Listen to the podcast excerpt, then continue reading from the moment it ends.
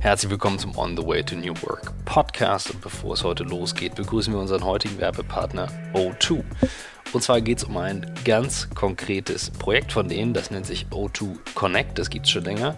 Diejenigen von euch, die eine O2 Flatrate haben, die kennen das. Es gibt, äh, ich glaube, für knapp 30 Euro im Monat 10 Gigabyte könnt ihr nutzen auf eurer SIM-Karte. Und was sie jetzt anbieten ist, neun SIM-Karten, die ihr bekommt, die ihr dann auf verschiedensten Geräten nutzen könnt. Das heißt, ihr könnt diese Daten-Flatrate auf einmal auf eurer Smartwatch nutzen, einem GPS-Tracker nutzen, auf dem Modem, was ihr unterwegs habt, nutzen oder vielleicht habt ihr noch ein altes Zweithandy rumliegen, mit dem ihr dann einen Hotspot machen könnt perfekt. Ich kenne das Ganze tatsächlich, weil wir ja auch bei Blackwood extrem viel unterwegs sind und äh, unser Kameramann, Pi, dann eben auch sein Handy in der Tasche hat, ich ein Handy in der Tasche habe. Das heißt, einer macht irgendwie immer einen Hotspot an und wir nutzen den und das wäre dann tatsächlich jetzt vorbei, dieses Akkuverbrauchen von dem einen Handy, was man hat.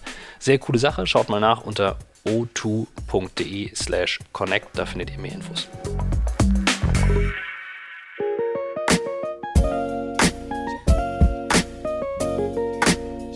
It's all about the journey. It's all about the journey, baby.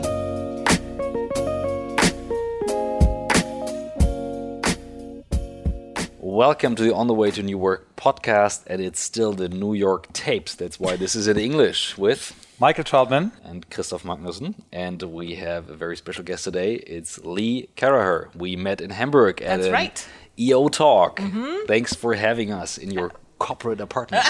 well, thank you for coming. I'm sorry I was late.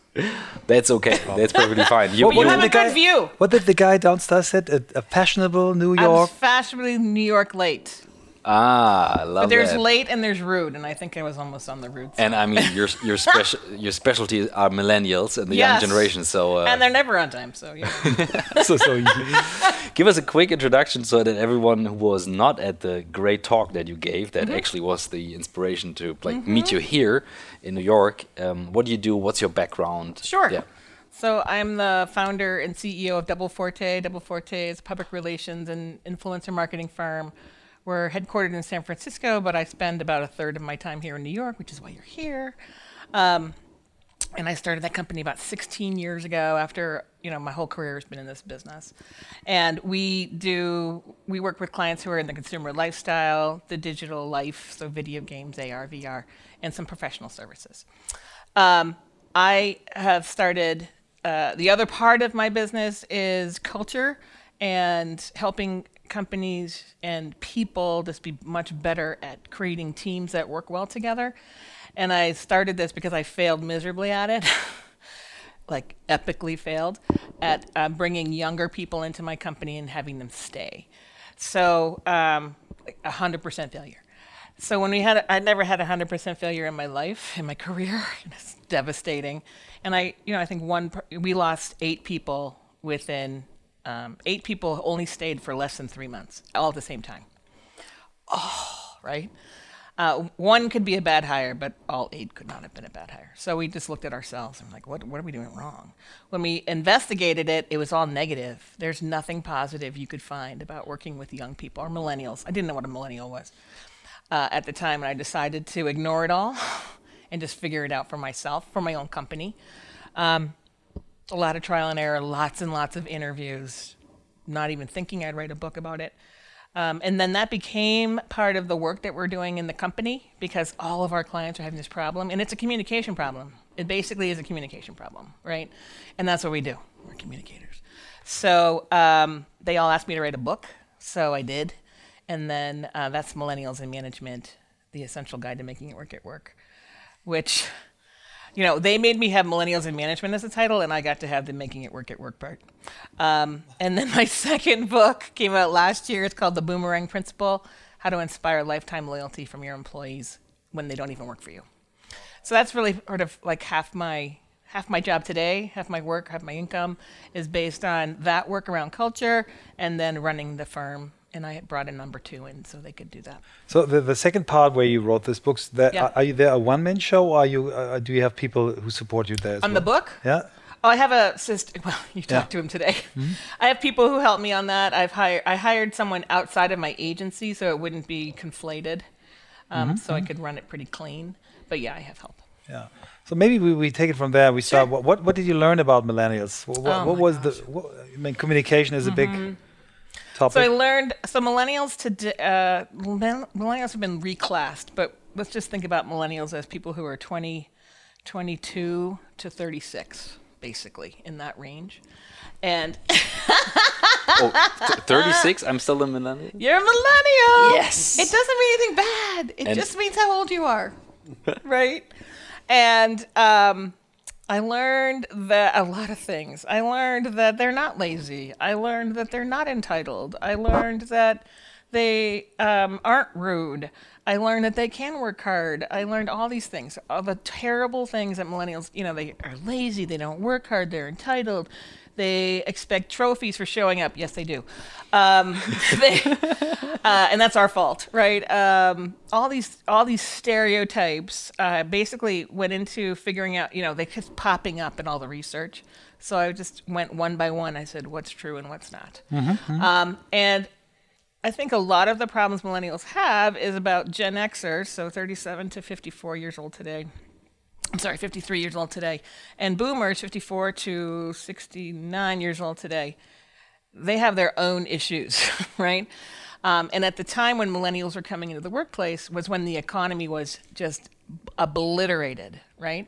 And so we aren't happy ourselves. And then these young people are like, don't I get to go to yoga? Right? and why don't I have work life balance? And um, uh, there's so much disappointment in most boomers excuse me, in most boomers' uh, careers and their uh, their earning potential in the 2010 2011 time that it got projected onto this younger um, cohort, and that younger cohort is huge. It's twice the size of the Gen X in almost every country. so if you're disappointed about your own situation, and you have a younger colleague who's uh, pretty fast and knows stuff and can work pretty quickly, yeah, it's gonna be a little tough. So I think a lot of it was that. I also learned, sorry, one thing. I also learned that um, when you create a culture where millennials can thrive, then boomers and Xers and, and Zs now, they all, Zs, they all thrive too. But when you don't, it, the reverse is not necessarily true. Yeah. I have my water here. No, no problem. No Oh, you have problem. your own. so we, we, we, we had one very young guy. I don't know, 15 years old. What is this? This is Zed. Zed, Yeah, he yeah for sure. He he was 15, still in high school, and he hey. Well, he still has a an, his own agency for influencer marketing for the Generation Z. Yep. And he was just working half day because half day he's He in has to go to school. school, right? And then he told he told us, yeah, well, I'm not very good, well organized. I, I say too many times, I say yes, and so I I hired a PA for me, and we asked him, and how old is your PA? 15 as well. And said, who's the managing director of your company? Because you're not allowed in Yeah. Germany to, to, to run a company. Uh, it's it's a lawyer. She's she's a, good friend of my mom, but I own the company. Uh, but he was so smart, and we really had such a nice conversation. And then I, in my agency, I have, I really have a feeling we, um, we, we, we, we have a good relation to them. But, but all the stereotypes you were telling about, it's, it's in the in the media and the press. Um, Simon Sinek did this Oh, yeah. little uh, movie about them. Maybe there's some things true, but, but I have the, the feeling. So I have two two boys, 22 and 19, and, and especially the older one because he's now he's now finishing his his bachelor. He he has so many ideas. He's so focused. He was. Uh, Yeah. He was really, really tough uh, to handle during uh, high school. Yes. Really tough. But now he's really he's uh, thankful. He's uh, Mm-hmm. he's inspired and inspiring. And so, but but what what did you do out of this learning? So what did you change in your company? Mm-hmm. Yeah. So we changed a few things. We changed, um, we start everything with why. Why are we doing something? Context is King Kong. And when I started my firm, I only hired people who had 10 years of experience. So by definition, they knew a lot more. And then um, we hired young people. The economy collapsed, and I looked at the model. I'm like, that's not going to work anymore. We should need to hire young people, which I had done before in my career. Didn't think anything of it. And, um, you know, it used to work. Just do what I say. Doesn't work, right? Um, and of course, no one likes that. No one likes to be told just to do what you say. But boomers, you and I, right? Much in the economy in the Western world was so huge, there was so much opportunity. You just waited your turn, right? Well, in a hierarchical world, which is what we grew up in in the workplace, that works. You know, hierarchy is antithetical to the ex- millennial experience, right? They're used to having so much control in their hands. I can get to anybody. I can make JetBlue go back to the gate. I can change United's plan. I can ch- do all this just by letting people know, right? I can get to the impression that I can have any information. It's not true, but the impression I can get any information right in your hand. Um, and hierarchical businesses, the business model was to, you know, let people know when they needed to know. Well, now we have employees who probably may know more than we don't know about our own businesses because they know where to, to look, right? Just the, uh, just the, just the power of the internet. So the, um, so first it was just learning not to just say do it, because they would just do their own investigation and go, oh, that's not good, right? So that's number one. Um, so now we put all of the context. We start every project with here's why we're doing this project. Here's how it contributes to the vision. Here's how here's what we think a good ending is. What do you guys think could be a better ending? You know, we ask for input and uh, moving to a uh, culture where people we ask a lot for input, and it's high input, low democracy, right? You got to make a decision. So you don't. These aren't votes people get, but they get to input, and every input influences a decision right? Even if you don't enact, like you might say, "Oh, we should do this," and I say, "I'm not doing that." But the fact that you brought it to the table and was considered influences the decision, um, and then doing the full circle. So, one, here's the role, here's the goal, you know, here's our goals. What, how can we improve this? What are your ideas? Making a decision, and then going back to the team and going, here's how we're going forward. Here's why we decided to do this decision. You know, here's why we decided to do it this way. At the end of this, we're going to review it and see where we what came true and what didn't because no project ever comes the way you know you planned it and how we can improve. If you one give people the context of why they're doing something everybody wants that. Everyone can do a better job. They waste less time when they know why they're doing something. If you allow people to give them uh, give ideas they're already more invested. Even if you don't choose their ideas but explain why mm-hmm, right? Mm-hmm. it changes every it changes the chemistry right? Um, and uh, you reduce friction. And that basically that's what we're talking about reducing friction in it right? Um, the other piece of that is ex- making sure everyone knows that every job is important. Because a lot of millennials get a bad rap for saying well i just want to do it once and done. You know check the box. I'm a master. Not really. You know you got to get good at it right? Um, and some of that is a in this country at least in the united states some of that is a residual of the no child left behind uh, um, education program which was all about testing. And people would learn to the test and then forget it. And that has changed in the last few years so zeds are going to have a much easier time frankly than millennials did because they're mastering topics. They're not just checking a box. Um, so helping people understand that is super important. What, what is the No Child Left Behind? So Not Child, it was a, a education program during the Bush administ- the second Bush administration, which was all about making. You know, the concept was if we test, if we have universal testing, that um, was even and tested aptitude, right, and knowledge, that we could everyone would rise. Well, what happened was that people the test became sort of irrelevant to the topic and the skill. So people were just, kids were just like testing, testing, testing. And uh, funding then from the government was withheld for, for schools that didn't improve their grades, their own testing scores. So uh, the reverse happened, basically. They were just learning to um, do stuff. They learning material, not conquering it. Okay. So what happened in universities? So University of California, Berkeley, one of the best institutions in this country, it's a public institution in um, California. Um, they really one of the most exclusive schools in the country. Um, they started having to remediate 50% of their kids as freshmen, so their first year in university. 50% of their kids would go through writing and math classes about just to get to the basic level because they, they tested really well, but they hadn't mastered the concepts. So part of the last administration was unpacking, you know, the the intention of No Child Left Behind was not that, obviously, but the how it got implemented created that dynamic. So then you had all these kids who got into work who didn't have to master anything, get their work done, right? And uh, I'm done. Not really. Like you have an agency, I can't send that to the client. It's not done. I was an A student. This is good work. Actually, it's not good work, right? and um, part of the, another uh, consequence of that time period was that grade inflation um, uh, in the last 15 years, 16 years, has increased by a full point. So I don't know how it works in Germany, but in the United States, you know, you, a 4.0, 4.0 used to be perfect, mm-hmm, an mm-hmm. A plus. Mm-hmm. Now you can get a 5.0 on a 4.0 scale. So the f- whole, so a B, so uh, 82, now is a 92. But then you get into the real world, and 82 is an 82, right? So they're used to having B's where they should have had C's. Okay. They yeah. used to having A's where they should have had B's, right? They get into the real world and we're not happy with the work product, and they've never been really criticized. They're, they've never gotten that feedback before that their work wasn't good enough.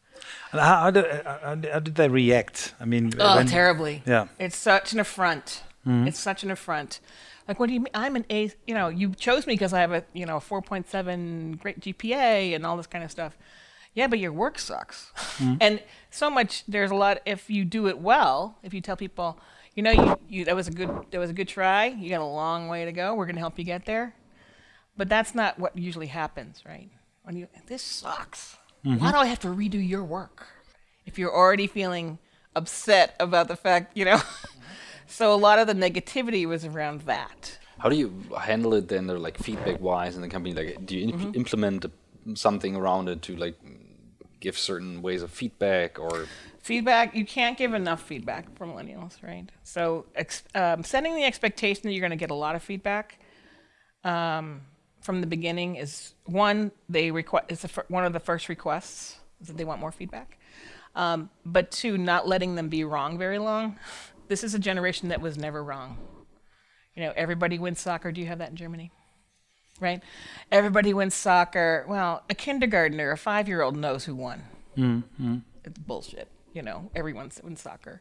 Um, great, you know, participation trophies. You here you go. My son, who's a, my older son, who's 20 now, and my younger son's 17, so almost the same age. He's a musician. He's getting his um, he's getting a degree for music, and he played soccer, your football, and he got trophies like bigger than his head, and he sucked. I mean, he was terrible, right? He hated it. hated soccer. Like he, it would say, you know, I knew he was terrible at soccer when I said, "Michael, get the ball," and he was like, "It's not my turn." I'm like, "Oh my god," right?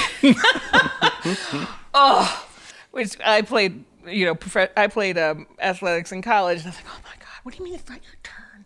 So, but he, you know, but he got more medals and more trophies for his soccer than he did for what he's really good at, music. So it was meaningless to him. But here, parents have invested all this money in, you know, everybody wins soccer and participation trophies and pictures. It doesn't mean anything to these kids. It really doesn't. But over time, it sets that expectation that if I show up on time, I'm going to get rewarded. No, we expect you to show up on time. Showing up is not like a skill, right? it's not a skill. But they've been treated that way. You know, we have. It's not their fault that they have that expectation. How did your older colleagues uh, react on the millennials? Uh, did they follow your path immediately, or did you have a, a second? Uh, Not everybody. Um, you know, I came to the conclusion, you know, once we changed the model. So I started the company in 2002 at the last downturn in San Francisco out of the dot com, you know, implosion, uh, and which created a different kind of opportunity where you could hire really expensive people for like a dollar for nothing, right? And that was a lot of opportunity.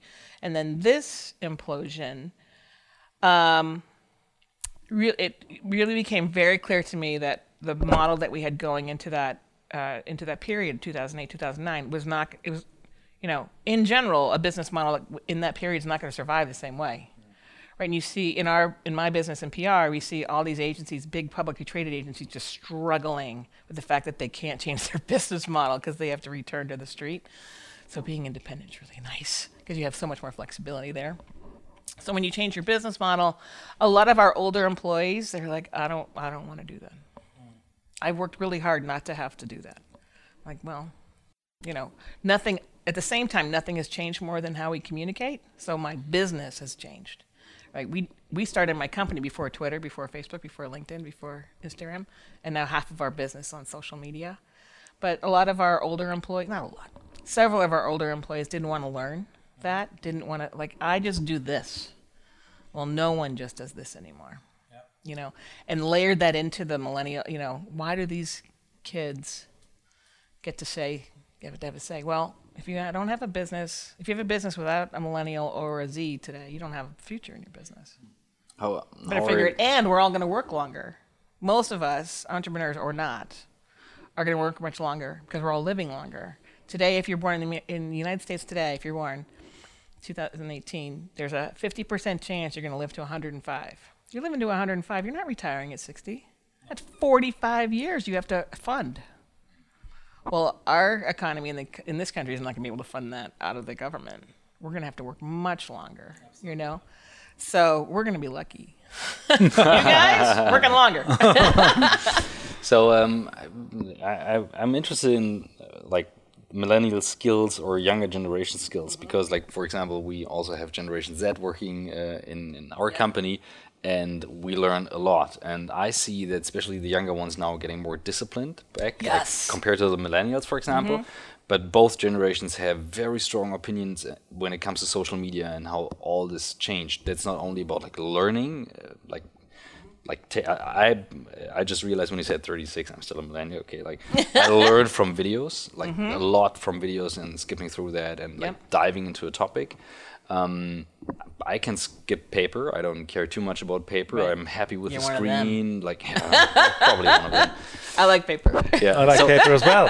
so um, how good are they in like learning new stuff, adapting to new stuff, Mm-hmm. and then like what are the, the the advantages having a millennial in the team? Yeah. I think there are a lot of advantages to having a millennial in the team. Um, so I'll tell you the first time I had a millennial and I said, send me the draft of something, and they sent me a Google link. I was like, what the hell is this? I didn't know what it was. I really had no clue what it was. I'm like, where's my piece of paper? Like, here it is, right here, Lee, right here. Just click on that. I'm like, click. And there's like seven people in this document, all these Yeah. different colors. They're chatting on the side. I'm like, oh no, this is not going to work. Right? um, I have people who have never printed out a piece of paper before they come to work with me. Oh, that's cool. Right. That is cool. That is cool. Right? Never print out a piece of paper. So at the same time, the tactile is super important in our world, right? It's a cool headline for. for Tr- Truly, right? Never printed out. They don't know how to and use. I get it. I get it. I mean, I totally get it. I mean, I have They never clients use say, underline. I'm like, Yeah. just push the little button that says you there, you know. So, because I don't have to. So, um, you know, if you're on legacy systems, man, it's hard, right? You train them backwards, right? So, I think a few things. So, what I notice um, between y- um, younger millennials and older Zeds, so 24, 25, that split right there, is that group is much more disciplined than the sort of the older, the Yeah. mid-range millennials, so the people under 30 to 25, basically, when they first came into the workplace.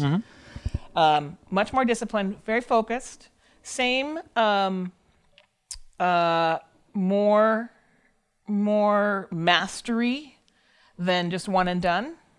So I love that. I want people to be masters, right?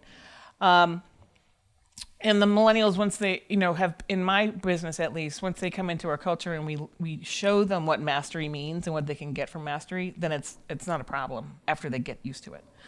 Um, but in terms of on social media, we have a challenge. This is a challenge for us um, with our millennials. They want their social media for our clients to resemble what they want in their own social media. And we have to really force the fact that it's not about you, right? And they are they grew up with it. That's it's native to them. Yeah. They've they had Twitter, you know, a long time. Um, and they're like, well, that's not how Twitter works. Well, it does for a 50 year old. It works that way. Or Instagram. Well, I wouldn't put that in my feed. It's not about you, right? Just because it's social media doesn't mean, right? But in terms of being adept at it and being very clear about how the platforms work, I mean, I find this is very challenging, particularly for older people. They're like, oh, just put the same thing up, right? Put the same thing on Facebook, LinkedIn, Snapchat, uh, Instagram, and Twitter. And a millennial and a Z would just go, never do that. Because they all have a different purpose. They all have a different gestalt, right? Mm-hmm. So there's an EO word. Mm-hmm. Uh, but it's important. I mean, Yeah. like we we, ma- we put a lot of effort. I sometimes just use the same stuff, but very very rarely. And like we do different content in different channels, Yeah, and that's yeah. the reason why. So I love the that. reason I love Gestalt in, in that term. because you can see when you actually and, and a millennial will look at it and go this is not going to work mm.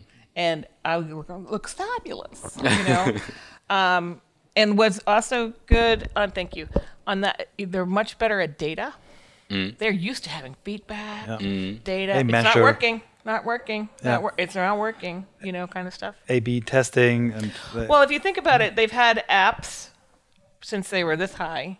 They've been, you know, so the, a big difference. There's two big differences. Well, there's probably more than that. One is this idea, this culture of continual improvement, putting imperfect products into the marketplace that we will give to technical ones, digital ones that we will improve over time.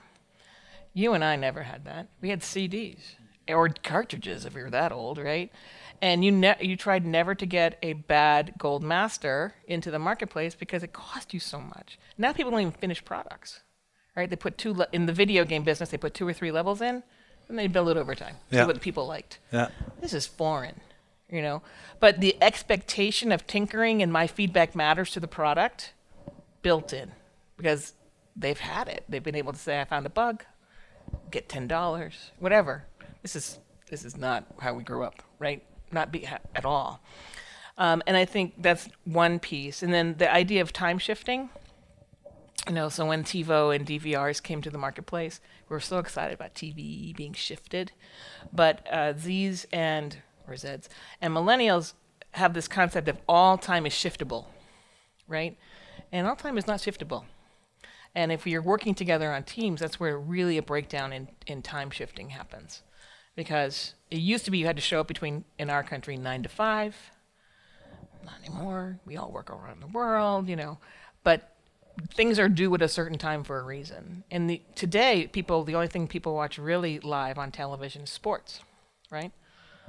Um, but you, not everything can be time shifted, right? The idea of like end of day. Do you have that concept in Germany? Like give it to me at the end of day. Well, that mean used to mean five o'clock. Well, today it means eleven fifty nine fifty nine in whatever time zone I live in. well, if I don't say what exactly where I fit, so I'm today in New York, tomorrow I'll be in San Francisco. I need something. I need to have something in my inbox by the time I touch down in San Francisco tonight. So I'm gonna have to. T- I have to tell people 10 Exactly. p.m. Pacific, Yeah. right? So that they know that. So New York, it's extra three hours. Make something happen. But if you don't say the time zone, you're screwed today. Mm-hmm. Right, you're absolutely screwed because my work is dependent. None of us are in a vacuum anymore. We, a lot of us as individual contributors, used to be totally in a vacuum. There's no one in a vacuum. No What is- one's in a vacuum. I'm, I'm like when you say you communicate it to them uh, and you give the time, for example, what are most effective communication channels from your experience in that generation? Because like we're used to like so many different channels Mm-hmm. Yeah. and we all have preferred ones, but like what Yeah. Did you find so I out? think it's imp- what we tested a few things, and so we have email and we use Slack, and we have phones and we have text and we have all that stuff. So for us, um, we decided that all client work that would have to, could be forwardable would be an email. Um, anything that was inconsequential, well, consequential but not dependent, goes into Slack as uploads, so it keeps the email cleaner. The more we can un- free up our email, the better it is. So we upload a lot into Slack now. It took a while to get used to Slack because people were going in there and never coming out. I'm like, where you guys? Um, but if it's like I'm chat- slacked. you're just like chatter chatter putting it all in slack together so people could see the whole thing was super effective and they it, I, it was harder for me to get used to but it was natural sort of the whole idea of having a google doc with 19 people talking at the same time I don't like it. So, um, and then emails, things that you want to keep for posterity, things that, because you can find it in Slack, but it's just really hard to navigate. Um, all client communication, any partner communication stays in email um, with as few attachments as possible, right? If you need to reach somebody, you pick up the phone and no one answers.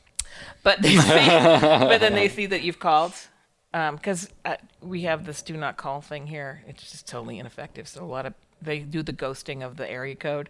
So a lot of sales calls, a lot of a lot of scam calls, um, or you text, but don't put it in Slack because some people uh, turn their Slack off during certain hours, which is my expectation. Is that because a lot of people work. If we have time shifted work, people are working all the time. We have bi-coastal teams, teams in different area codes. You only have one area code in Germany, right?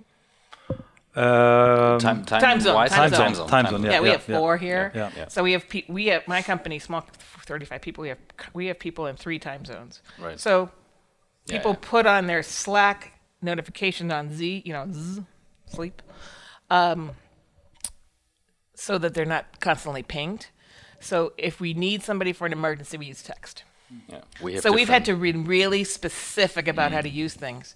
Um, there's sometimes there's channel confusion on that, um, but after you, you have to keep reinforcing it, right? So. Yeah, we have different time zones in people. See, time That's shifting, yeah, we have right? Time shifting in people. I just realized it. I know, like I'm very early and then others are later, but work later, so they choose their time. right. Yeah.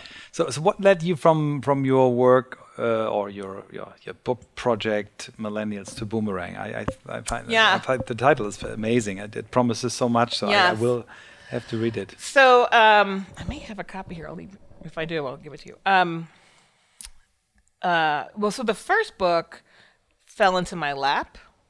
Uh, literally, I was talking to the publisher about something totally different. She had a. Pro- we got interrupted by somebody, and she was rolling her eyes, and I, oh, what's the problem? And oh, this millennial. Oh my god. Like, and I said, oh, have you tried this? Have you tried that?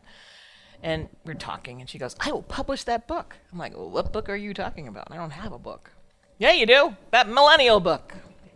And I'd always wanted to write a book, a business book. I'm more interested in the second book topic, but this book, like, just happened. I didn't have to get an agent. I mean, there. So I just wrote it, right? Um, uh, the second book is more about the future. So that was is very tactical. The first book is very tactical. Like, do this, do that, don't do this. Like, don't be, don't be. How dumb to survive? how to survive, like how to make it work, right? Like how to say thank you. Teams that feel appreciated outperform those that don't. This may not be a German concept, but saying please and thank you actually makes people more efficient. Yeah. So, um, and I don't know what the research is in other countries, but in this country, the research is definitive on that. Up to 30%. So that's just profit, right? So that was very tactical. People need, you know, very tactical. The second book is more about the future of work on thinking about talent long term. So if we're all going to be working longer, so we're all going to be working longer, number one. The other trend is that millennials and Zs, uh, they know they're going to have to work longer and they are not interested in doing the same thing for their whole lives. It sounds really boring and they know that they've seen it. They've seen their parents and their brothers and sisters are be disrupted entirely. So they have there's a definitely a, a notion of I have to keep learning, I have to keep adapting. I will not have the same job for um, 10 years. Agencies are really good at this because we have to change, otherwise to go out of business. Yeah. right? And business is true for that too. But in, in general, agencies, if you're ahead of the market, are forced that way. So the boomerang, um, it came out because when I went around the country and I was talking about millennials, I would always get people who raised their hand. I was always a, Z, um, a Gen X or a Boomer, and said, you know, these millennials, they don't stay, they don't stay very long. And uh, I'm like, why would they? You're not treating them very well, right? Because you're you're imposing all these anti, you know, these hierarchical things on this group that doesn't understand hierarchy. Um, and your their parents have told them don't stay in a job very long, and they want to matter, and and and. Um, and so there's a the philosophy of well, if they're not going to stay, I'm not going to train. Well, then you just got the crap standing behind you. I mean, right? Um, and or and or um, when they leave me, they're dead to me. This is a particularly for boomers a big uh, theme. Don't if, you're disloyal if you leave me in my company. Well, of course, when we we're just upset that they've left on their own schedule, not on when we wanted them to leave. Really, right? And uh, um, you know the TV show Mad Men. yeah, sure. So Mad Men, right? There's that whole. You never say thank you. Your paycheck is thank you. Well, that does not work anymore, right? Because there's lots of opportunity. People, 15 year olds are starting their own agency, right? So um, my, and I would just go, no, right? No. If you, someone leaves you, you want them to come back to you. Every, every person who leaves you, because we're all our own media channels today, every person who leaves you can help you or hurt you. Do everything you can to help, have them help you, number one. And if you have them help you, maybe they want to come back. Because when they come back, so maybe they're not, they want to do something else, or they want to build their skills, or your company's going to the left and they want to go to the right, or whatever, right? But it doesn't mean that in four years after they've been at that next company, they wouldn't be perfect to come back in a different role. If you say people are dead to you when they leave you, you are shrinking your a possible talent pool dramatically. After you've already brought them in, after you've already decided they're good for your culture, after, after, after. So if you say instead, I hope you come back, right? First of all, no one expects it. like, what? right? But you're increasing your talent pool to choose from, right? Number one. You're also, if everyone who leaves you can hurt you or help you, um, people can be, you know, when you pay people, that's not a loyal act. If I come show up to work, one, it's not a skill. But if I show up to work and I'm being paid, that's not loyalty. That's a transaction. You are paying me to show up. Loyalty is doing something for somebody that is not being paid, that is not expected, that is not, you know, there's no quid pro quo there. Loyalty is when I say, you know, I just met somebody you should hire. Let me, I'm going to call him right now. Oh my gosh, you met this great guy. You should hire him. I don't have to do anything. I just know that I worked for you. You would really like this person. I've just killed your recruiting fees. Yeah, that's cool. Right? When I was, I think, the first time uh, in Mountain View at Google headquarters, we we had the chance to talk to the vice president of human resources, and they, well, he told us they they measure everything. Yeah. And they they measured out that uh, rehires are the best uh, the best employers. He said, well, we we looked into the data and we we we, we realized that people who came back um, for the second or third time Yeah. Stay longer, See you longer. are better performer, are Yeah. ve- very good in culture, and uh, and very thankful.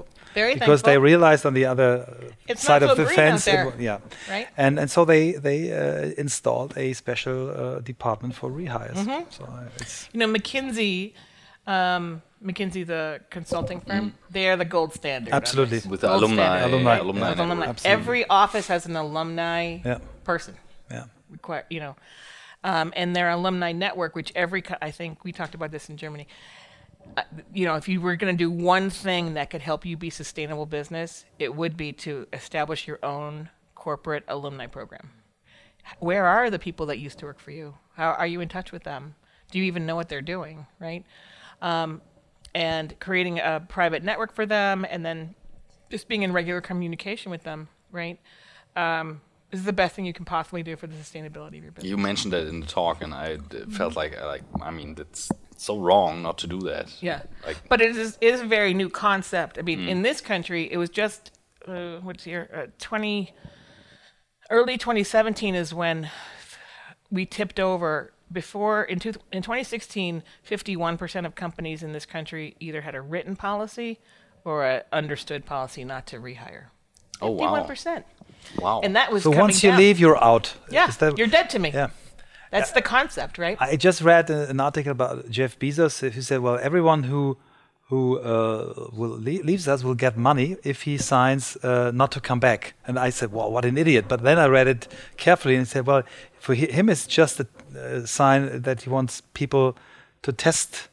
Uh, Are you really loyal? You, you, Yeah. do you- are you happy here? If not, I give you money. Um, And that came out of their uh, acquisition of Zappos.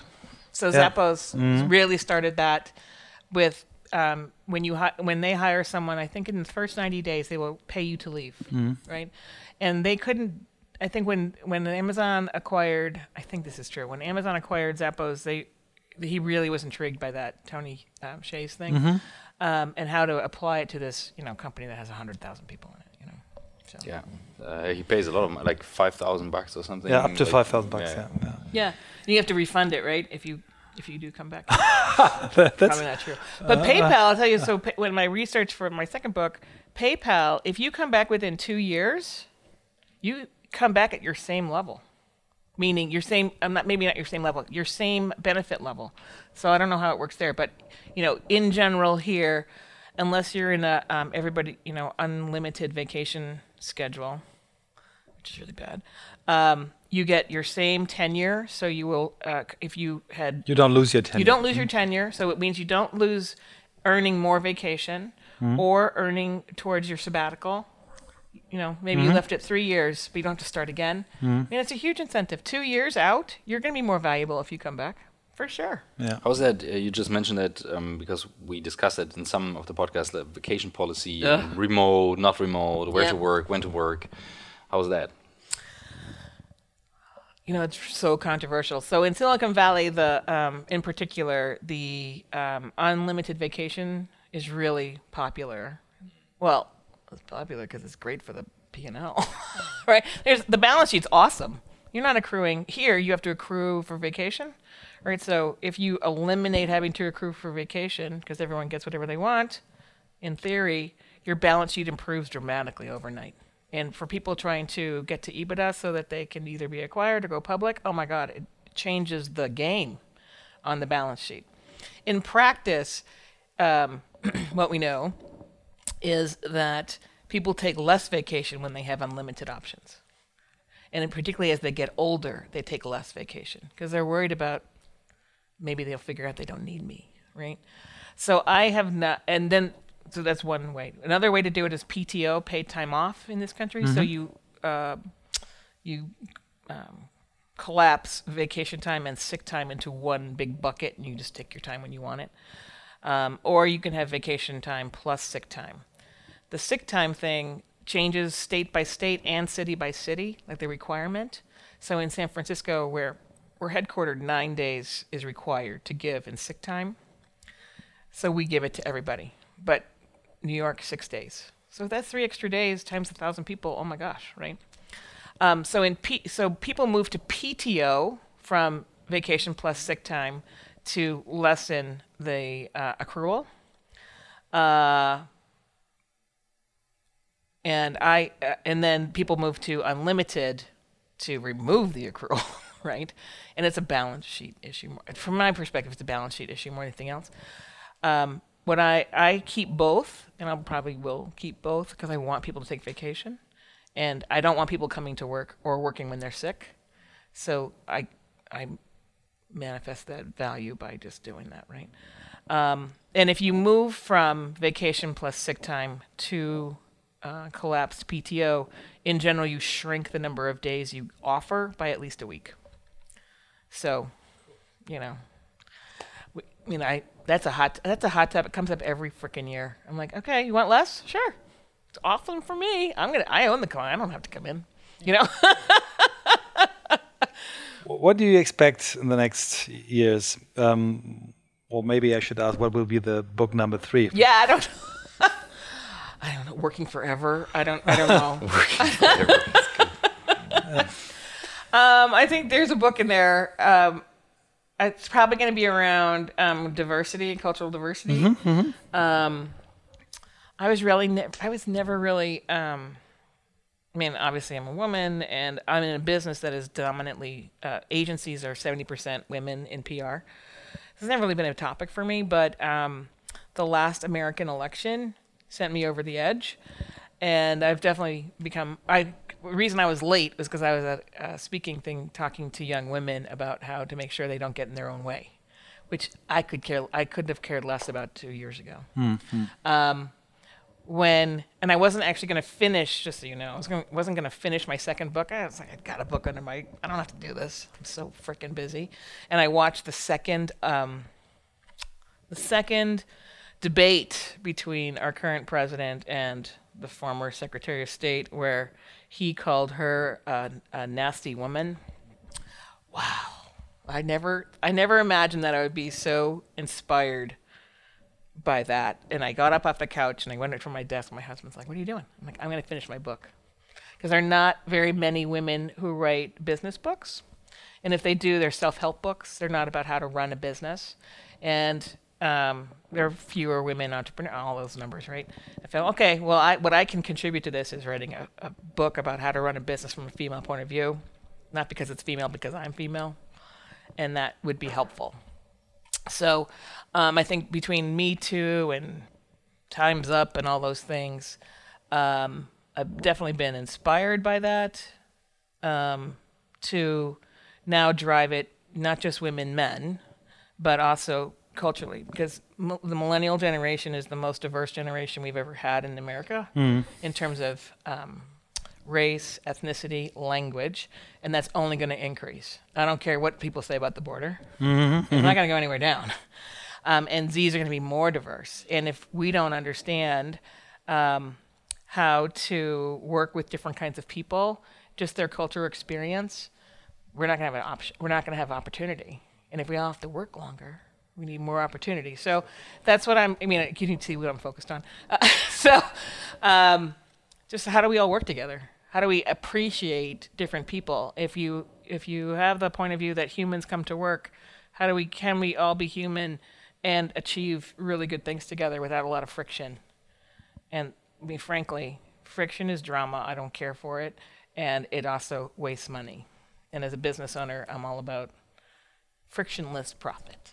What, what we always um, what we always do it, it when it comes to the end of the podcast, we always want to know like where do you get your inspiration from? What do you read apart like Yeah, writing your I own books? But like like uh, there must be something. So what what would be your top five reads? My oh gosh. So I read a book every two weeks usually. Wow. Um, Uh, yeah, probably. I bought a, I buy a lot of books, and so f- when I started this year, I was like, well, I got to read everything I bought last year and I didn't read, right? So, um, a few books I really like right now are "Build an A Team" by Whitney Johnson. Do you know her? You you need to meet her. She's fantastic. Um, so, "Build an A Team." Um, a friend of a friend of a friend of a friend by David. I can tell you all, but th- all about networking and how it's our network, our business networking is all about relationships, and it's better to have good relationships, even just if I just know you two and three, sorry, uh, instead of fifteen people. You know, how, how does a friend of a friend work, uh, particularly in the digital age?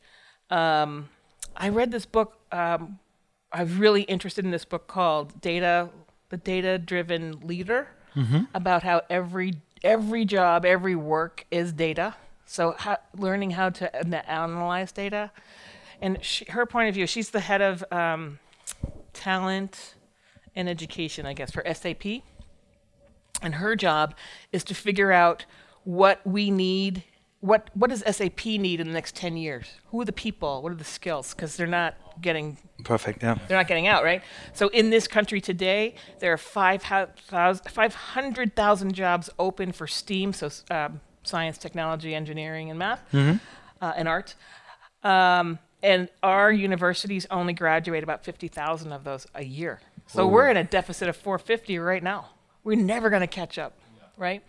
So she's thinking, you know, she's thinking, and basically, um, uh, and all the other things about you know how long people are going to live, uh, AI, machine learning, and the key on you know her point of view is AI and machine learning. Everyone's going to get disrupted, but the human is AI is excellent in a very narrow application, but humans still have to connect the dots Yeah. and the more we can learn how to in, uh, analyze data, right? So in my own company, I'm making sure everyone understands Excel again, you know, because it's if you don't use Excel and know underst- crunch the numbers, and then figuring out what are the big trends and how do you connect big trends, because that's what's going to be more important to our clients. So that's a data-driven book, great Cool. data-driven liver- leader. Nice. We take the two of books of you, and then we have There five books. five in my five own. there you go. yeah. Thank you so much for having us. Thank you. Thank you. Thank you so much for having me. awesome.